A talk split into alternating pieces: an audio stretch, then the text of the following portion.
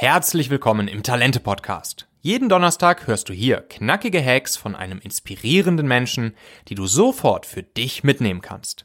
Damit du mit jeder Folge noch einen kleinen Tick besser als Führungspersönlichkeit oder Unternehmer wirst, die besten Leute an deine Seite gewinnst und Großes mit ihnen erreichst. Los geht's!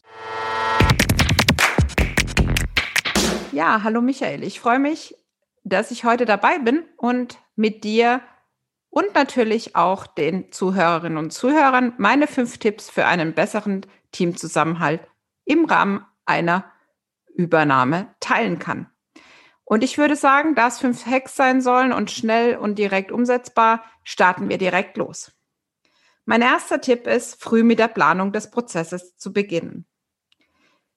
Ich erlebe es oft in meiner Praxis, dass man nicht früh genug handelt. Das heißt, die Planung gar nicht rechtzeitig startet, wenn so eine Übernahme auf einen zukommt, weil man weiß ja noch nicht, wann es genau kommt und wie es genau kommt. Und man denkt dann, man könnte nicht damit starten, schon mal für die Zeit danach zu denken. Das halte ich nicht für gut. Deshalb würde ich empfehlen, dass man schon vor der eigentlichen Übernahme wichtige Fragen vorab klärt und damit letztendlich sich und die Mitarbeiter vorbereitet. Das heißt nicht, dass man geheime Infos teilen soll, sondern schlicht und ergreifend bestimmte Bestandsaufnahmen beispielsweise schon vornehmen kann und gegebenenfalls wie beim Fall einer amerikanischen Übernahme schlicht und ergreifend schon mal Englischkurse anbieten kann, um so das Leben danach zu erleichtern.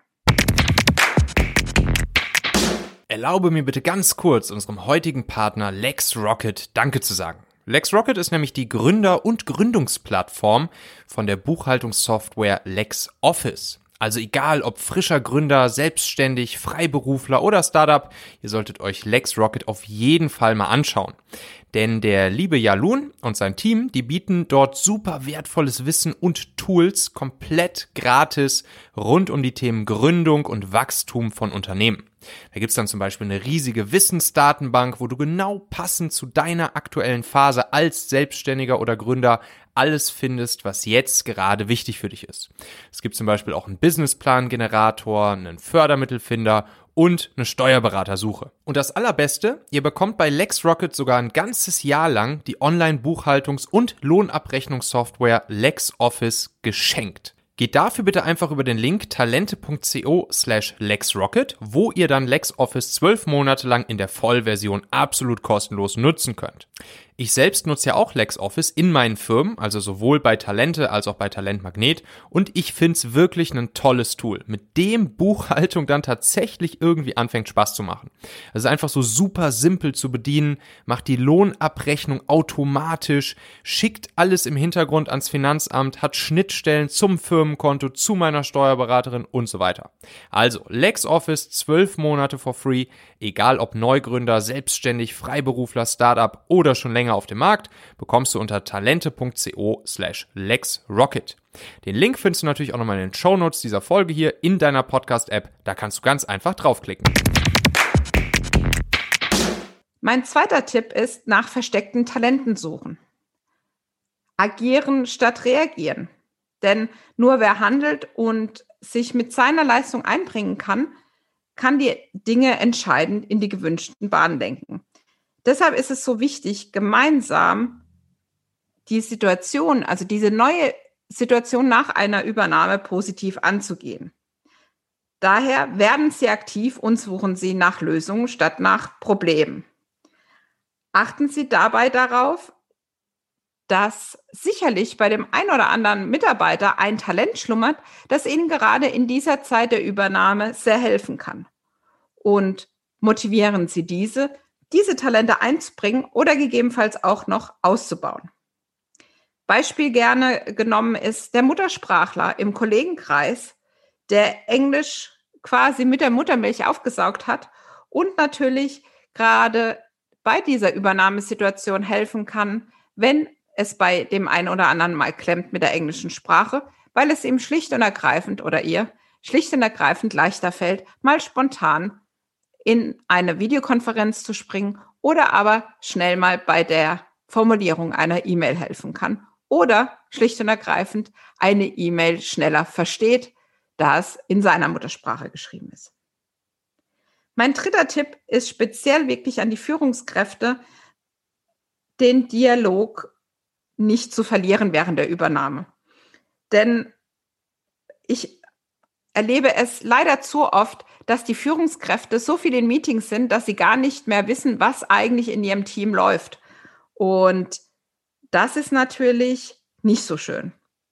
Deshalb empfehle ich ganz dringend eine Begrüßungsrunde am Morgen oder eine Abschiedsrunde am Abend, je nachdem, was Ihnen mehr liegt und ähm, zu welcher Zeit Sie die meisten Mitarbeiter antreffen. Machen Sie sich zur Gewohnheit, morgens einmal durch Ihr Team zu gehen, insbesondere wenn es ein kleineres Team ist. Mir ist klar, dass Sie nicht bei 100 Leuten jeden Morgen vorbeigehen können.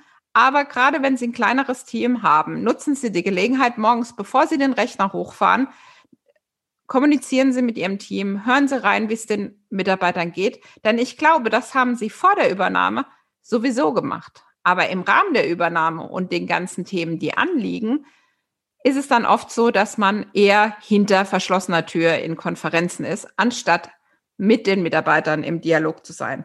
Und ganz ehrlich, die meisten Dinge, die meinen Tag dann äh, ausmachen, ist das, was ich morgens erfahre. Das heißt, ich höre dann genau rein, was genau bewegt die Mitarbeiter, wo kann ich als Führungskraft unterstützen und wie kann ich so uns allen den Übernahmeprozess vereinfachen. Dann kommen wir zum vierten Tipp, Dinge beim Namen zu nennen. Ich kann nur raten, reden Sie Klartext. Machen Sie keine Schönfärberei, denn Fakt ist, Sie können nicht verhindern, dass es den Mitarbeitern gegebenenfalls schwerfällt, sich an die neue Situation zu gewöhnen. Aber sie können natürlich mit Klartext dazu führen, dass die Mitarbeiter sich bewusst sind, dass sie gemeinsam an Lösungen und dem bestmöglichen Weg arbeiten. Sagen Sie Ihren Mitarbeitern so direkt wie möglich, wie es ist und worauf sie sich einlassen.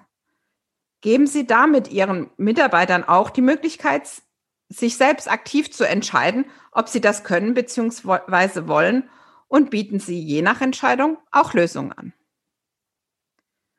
Dann sind wir auch schon beim fünften und letzten Tipp und da geht es um regelmäßige persönliche Infomeetings.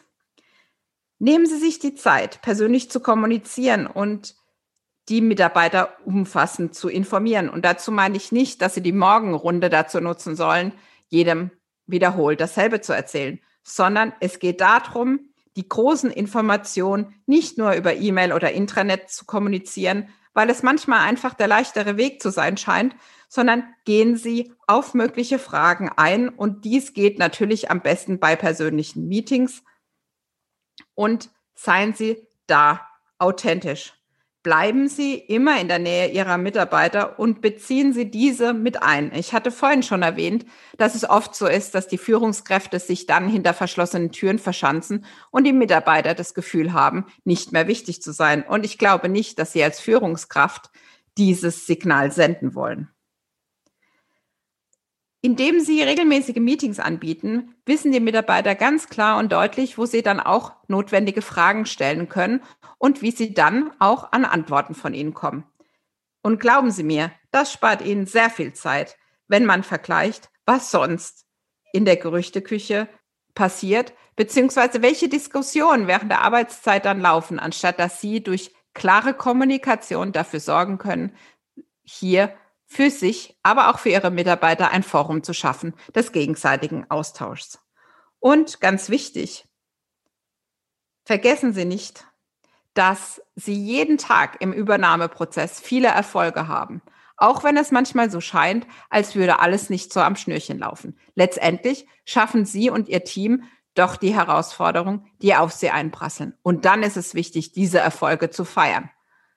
Denn das vergessen wir Deutschen sehr oft und sehr schnell, beziehungsweise im Übernahmeprozess hetzt man dann einfach zum nächsten Meilenstein, den es zu erreichen gilt und vergisst, dass man einen großen Meilenstein erreicht hat. Ja, das waren meine fünf Tipps, wie Sie den Teamzusammenhalt auch bei einer Übernahme gewährleisten. Ich hoffe, Sie konnten was für sich mitnehmen.